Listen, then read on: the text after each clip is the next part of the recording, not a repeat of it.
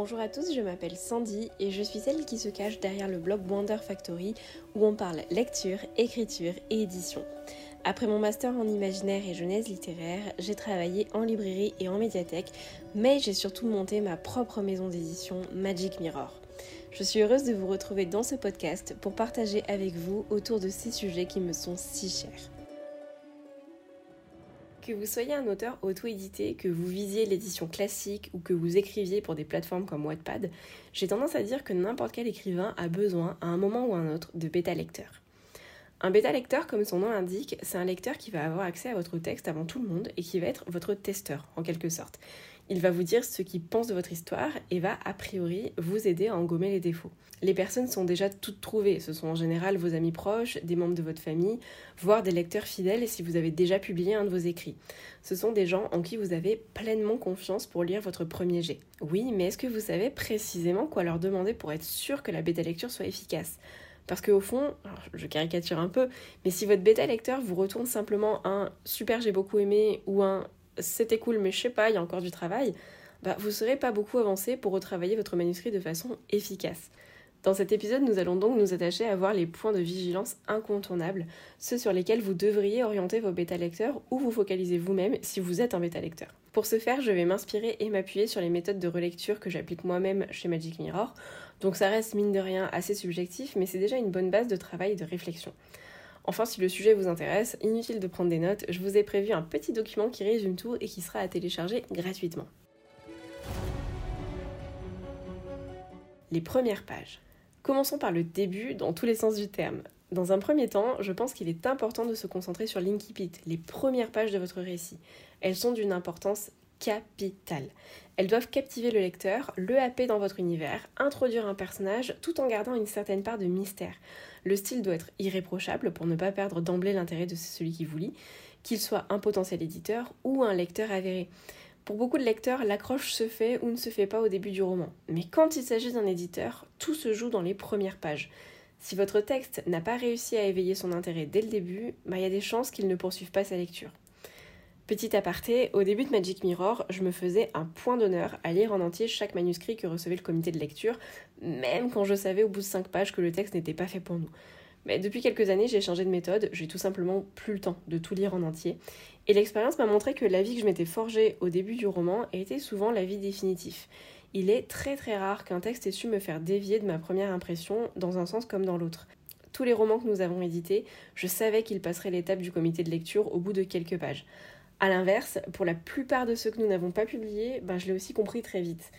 Avec l'expérience, j'arrive désormais en général à cerner les défauts majeurs au bout d'une quinzaine de pages. Bref, tout ça pour vous dire que la plupart des éditeurs n'iront pas plus loin que votre premier chapitre si celui-ci ne parvient pas à les intéresser. Il est donc primordial d'y mettre le paquet, quitte à y passer du temps. Vous pouvez demander à vos bêta-lecteurs quel a été euh, leur sentiment général après la lecture des dix premières pages, et est-ce que cette impression générale s'est confirmée par la suite, ou plutôt le contraire, dans le positif comme dans le négatif? Demandez-leur à ce stade ce qu'ils imaginent pour la suite. Si en 5 à 10 pages, ils voient déjà où vous voulez en venir, quels seront les plot twists, ce qu'il va advenir probablement des personnages, etc., bah, c'est que vous n'avez pas été assez mystérieux. Ça dépend des sensibilités, hein, mais chez moi, c'est genre désastreux quand j'ai l'impression d'avoir cerné une intrigue en trois pages. A l'inverse, s'ils sont perdus et n'ont vraiment aucune idée de ce dans quoi ils s'embarquent, c'est peut-être que vous avez été un peu trop mystérieux et qu'il faudrait revoir la mise en situation pour trouver le bon équilibre. Dans le même ordre d'idées, vous pouvez aussi lui demander de résumer le roman après avoir lu les premières pages. Vous verrez alors facilement où se trouve votre jauge entre j'ai divulgué trop d'infos et j'ai perdu mon lecteur dans les limbes. le style. Il est un peu fastidieux de s'attaquer à la stylistique, d'autant plus qu'à mes yeux, le style d'un auteur doit être respecté au maximum en dépit de toute règle tacite du genre on évite les adverbes. Si l'auteur a envie de mettre 15 adverbes par page dans son roman, pas que c'est son choix éclairé, pourquoi l'en empêcher? Personnellement, j'ai plutôt tendance à vouloir respecter l'écriture des auteurs.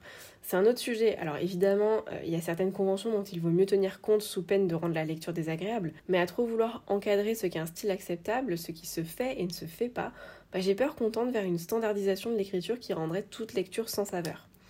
Du coup, pour moi, le bêta-lecteur va ici devoir traquer les petits défauts involontaires, ceux qui ne relèvent pas du choix de l'auteur. Et ça, eh ben, c'est à l'auteur de déterminer ce qui lui semble important ou non pour coller à son style d'écriture. Pour vous donner un exemple, de mon côté, les points qui me semblent importants et sur lesquels je demanderais à un bêta-lecteur d'être vigilant sont les répétitions, les expressions toutes faites du type euh, avoir une peur bleue, le cœur qui bat la chamade, etc. La cohérence du point de vue de mon narrateur, si l'omniscient, je veux qu'il reste omniscient tout le long par exemple, et l'application du don't tell, c'est l'astuce qui consiste à montrer quelque chose plutôt qu'à le dire, tout simplement. Ce sont mes points de vigilance, les votes peuvent tout à fait être différents. Les personnages. On arrive ensuite à la question tout aussi importante des personnages. Ils sont le point d'ancrage des lecteurs. Vous pouvez avoir une histoire bien rodée, si vos personnages ne sont pas attachants ou intéressants, les lecteurs seront probablement moins impliqués dans votre récit. Dans un premier temps, demandez à votre bêta lecteur si vos personnages évoluent. Sauf exception, la plupart de vos personnages vont être impactés par les événements que vous allez leur faire vivre. Ils ne seront pas les mêmes au début et à la fin du roman. Et c'est primordial parce que s'ils n'évoluent pas, votre intrigue apparaîtra comme sans importance, avec un effet de tout ça pour ça à la fin de la lecture. Autre question à poser, est-ce qu'on parvient à ressentir leurs émotions? Est-ce que le lecteur peut se sentir connecté émotionnellement à au moins un personnage? Votre bêta lecteur devra également faire attention aux personnages trop lisses. Alors ça concerne surtout les personnages principaux, mais ça ne fait pas de mal de l'appliquer au secondaire. Est-ce que vos personnages ne sont pas trop parfaits? Est-ce qu'ils ont aussi une part d'ombre, des failles? C'est ce qui va les rendre humains et attachants. Dans la même veine, vous pouvez demander si vos personnages ne sont pas trop attendus, s'ils ne correspondent pas trop à un stéréotype, comme le bad boy ténébreux et effronté dans les romances.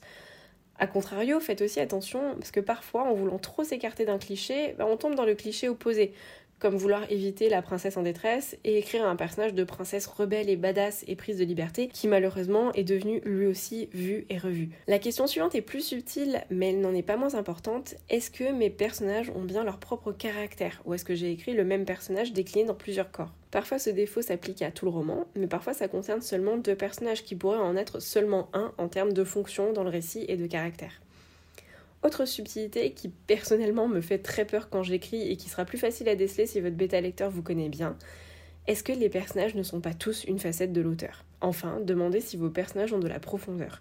En lisant votre récit, on assiste à un petit bout de la vie des protagonistes un moment donné, mais ils ont tous un passé et probablement un avenir après votre roman. Est-ce que cela se ressent?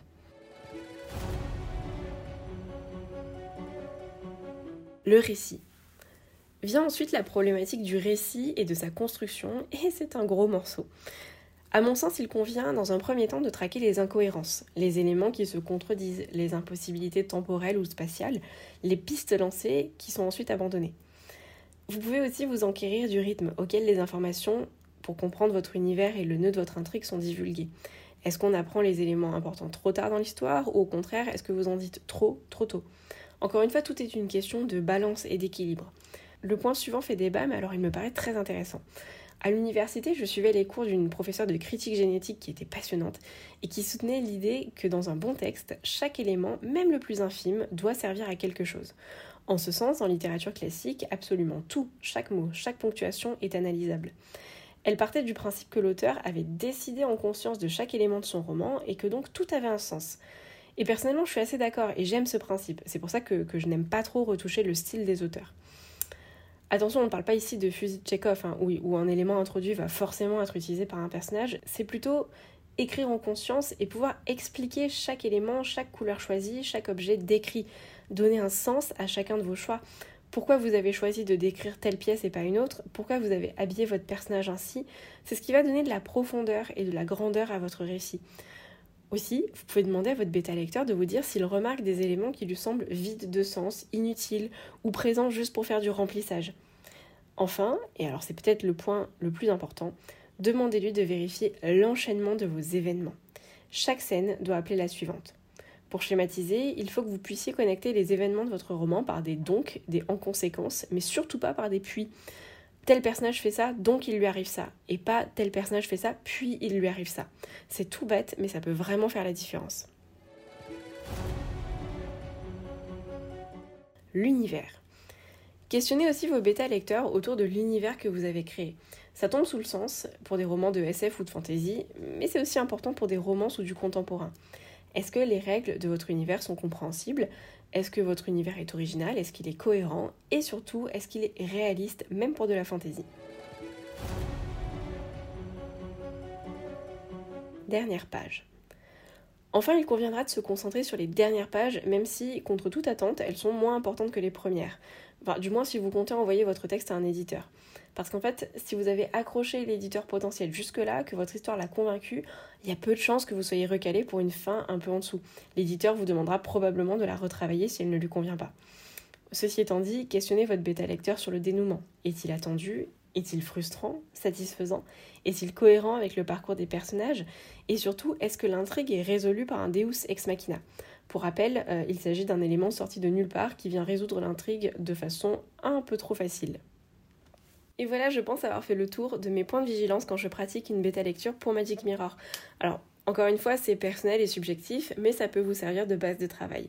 Je vous rappelle que vous pouvez télécharger gratuitement une fiche de bêta reprenant les éléments de ce podcast directement sur mon blog. Le lien sera quelque part en description si vous écoutez cet épisode sur une plateforme. Enfin, je lance ça comme une bouteille à la mer. J'aimerais bien faire de l'accompagnement auprès d'auteurs qui auraient terminé leur roman et qui ne sauraient pas trop par quel bout le prendre pour l'améliorer et exploiter tout son potentiel.